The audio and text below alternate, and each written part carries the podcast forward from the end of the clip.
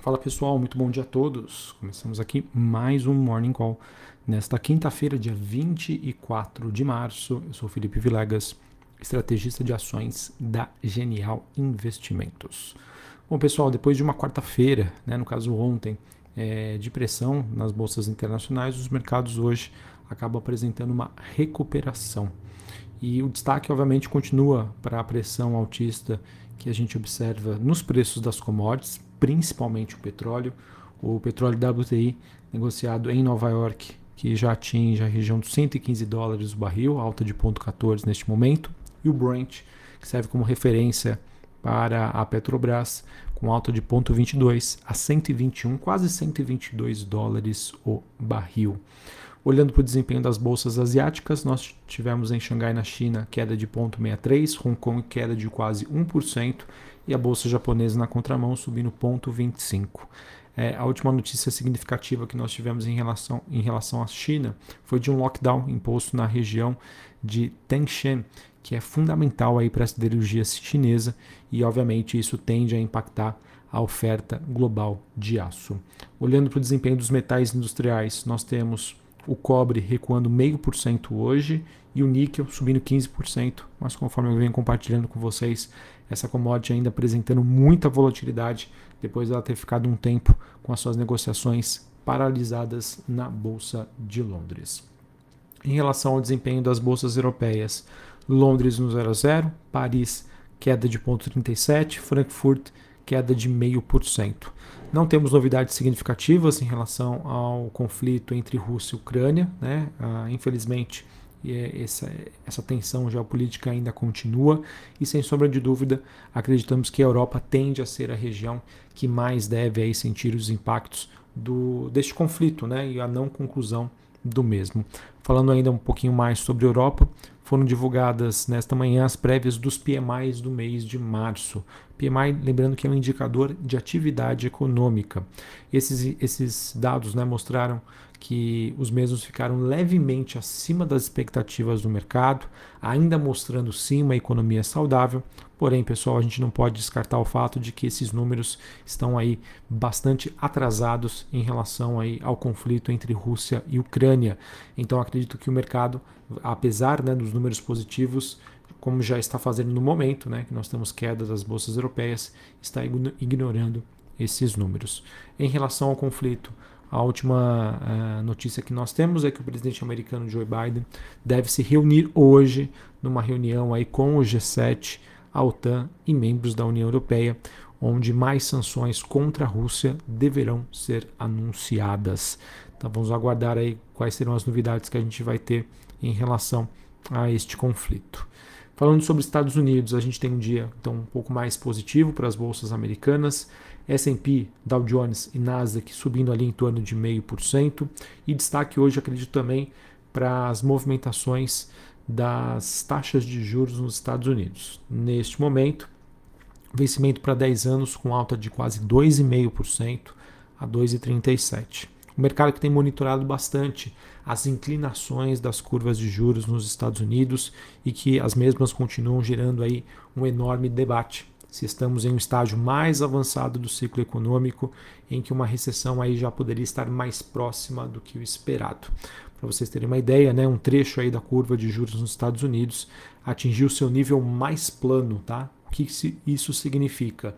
É, tanto os vencimentos mais curtos quanto os vencimentos mais longos em níveis né, de, de retorno, né, de, de, de, taxa de juros que você ganha ao investir nesse título, é, muito próximas. Tá? Esse então gera um nível mais plano em 15 anos. Só para exemplificar para vocês, é, quando você tem um cenário em que nós temos uma expectativa de crescimento econômico, espera-se né, que durante esse crescimento é, você gere um processo inflacionário, que é natural em todo ciclo econômico. É, por conta disso, né, existe o que? Uma inclinação da curva. Os vencimentos da, mais curtos têm taxas menores, os vencimentos mais longos taxas maiores.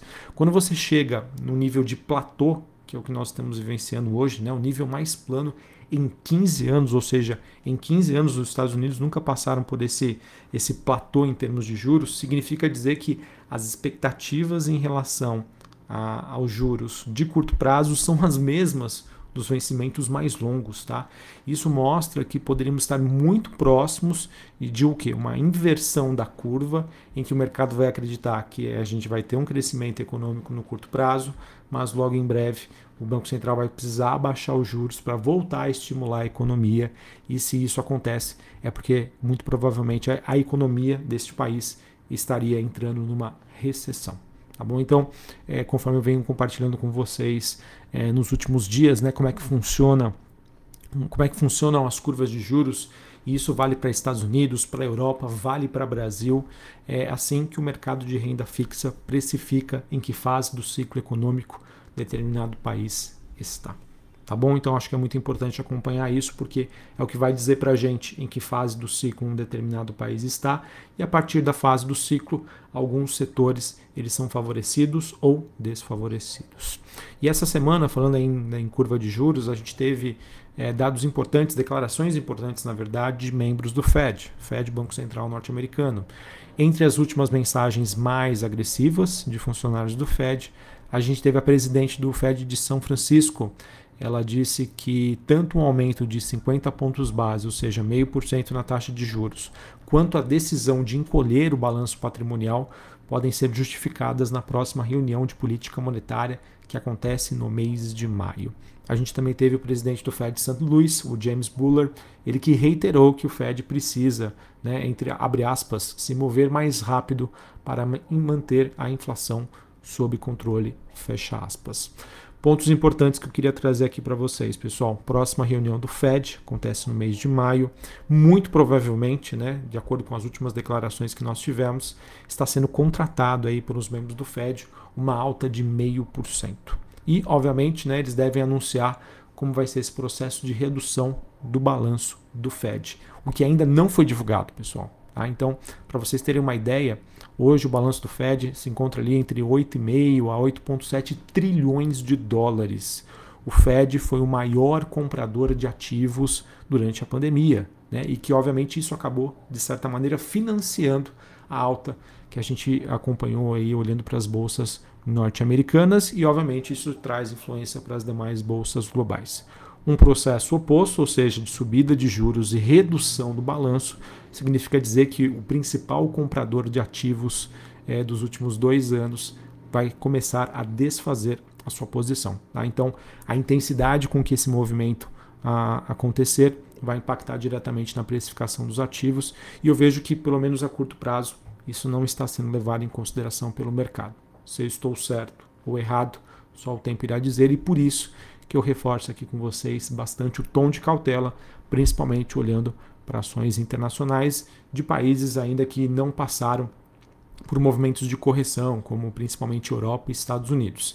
Brasil é um mundo à parte e Ásia, né, China principalmente, é outro mundo à parte, tá? Mas principalmente aí vamos ficar atentos aos desempenhos das ações americanas e europeias por conta desse processo de normalização monetária e redução de estímulos no mundo desenvolvido.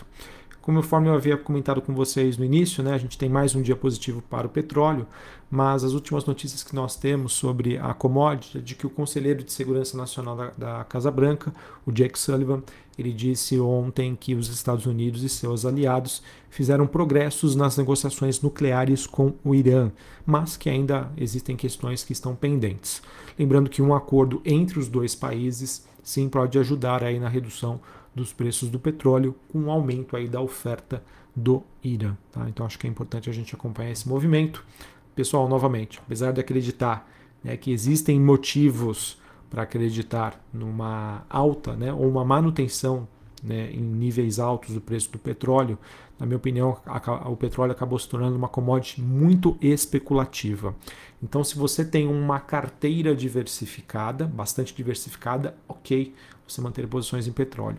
Se você tem uma aposta concentrada ou poucas opções, tome um pouquinho mais de cuidado, tá? A gente, eu acredito na verdade, né, que apesar dos fundamentos continuarem positivos, o quanto que essa precificação do petróleo hoje já extrapola os fundamentos e acaba entrando no nível mais especulativo.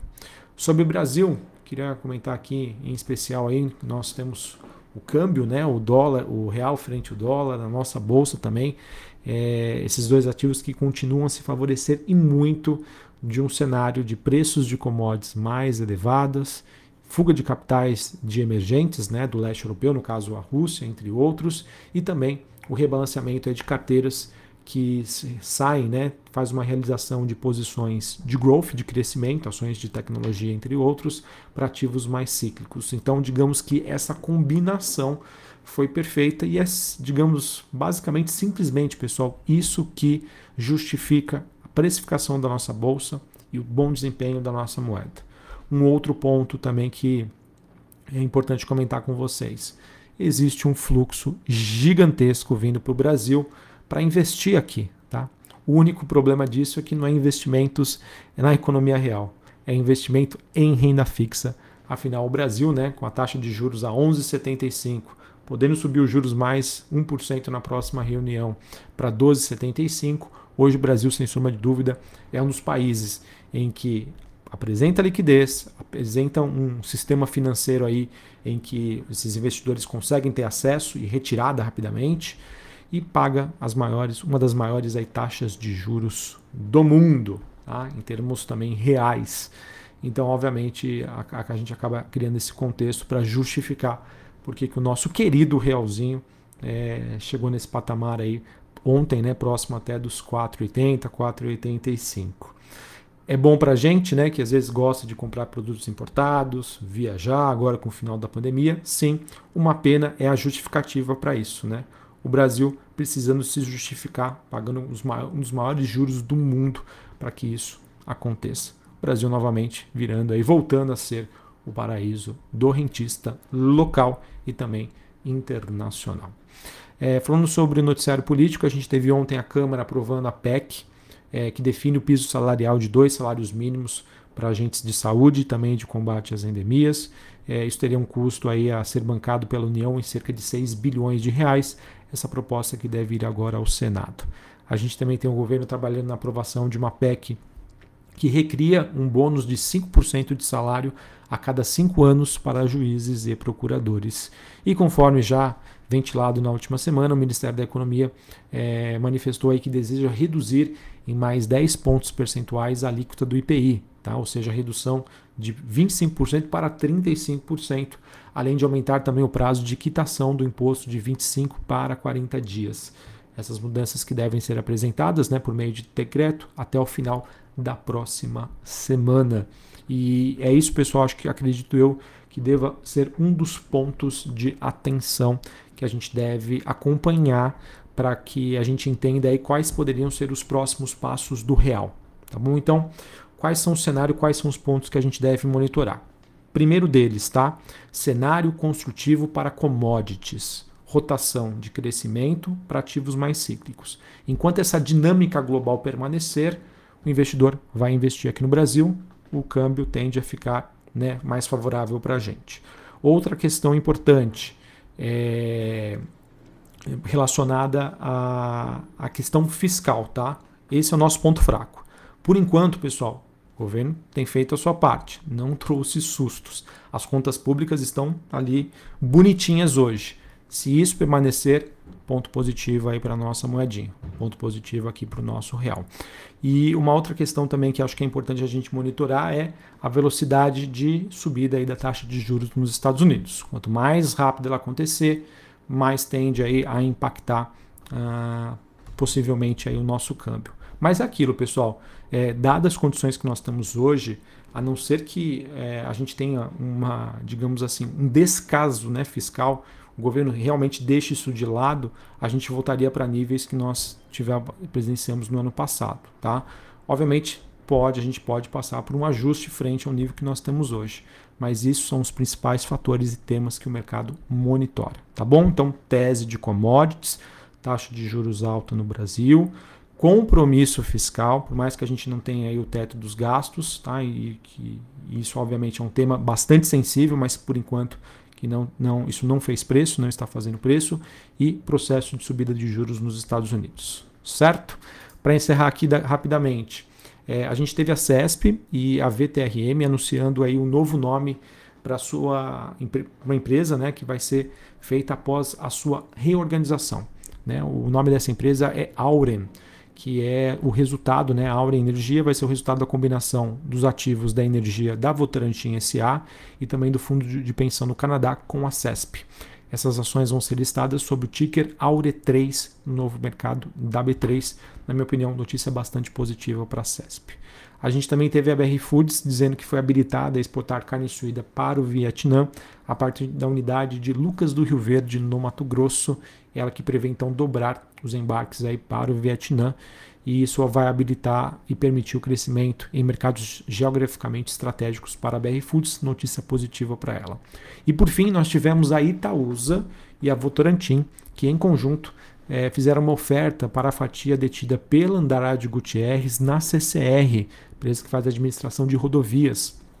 Uma proposta não vinculante que considera a aquisição de mais ou menos 300 milhões de ações, ou quase 15% do capital da CCR, um investimento de 4,1 bilhões e o preço por ação que está sendo ofertado é de 13,75, que dá um potencial aí de valorização para as ações da CCR em relação ao fechamento de ontem de mais ou menos 5%, que acredito eu devem ser corrigidos logo na abertura do pregão. Importante para a CCR, importante aí para a Itaúsa, que mais uma vez aí se mostra comprometida com seu objetivo de diversificar mais, cada vez mais a sua participação, que hoje ela concentra né, em Itaú, principalmente, né, Itaú, Duratex é, e Alpargatas, e agora pode entrar aí a CCR como mais uma empresa investida na Itaúsa, certinho? Então é isso, pessoal, que eu tinha para comentar com vocês. Um abraço a todos, uma ótima quinta-feira e até mais. Valeu!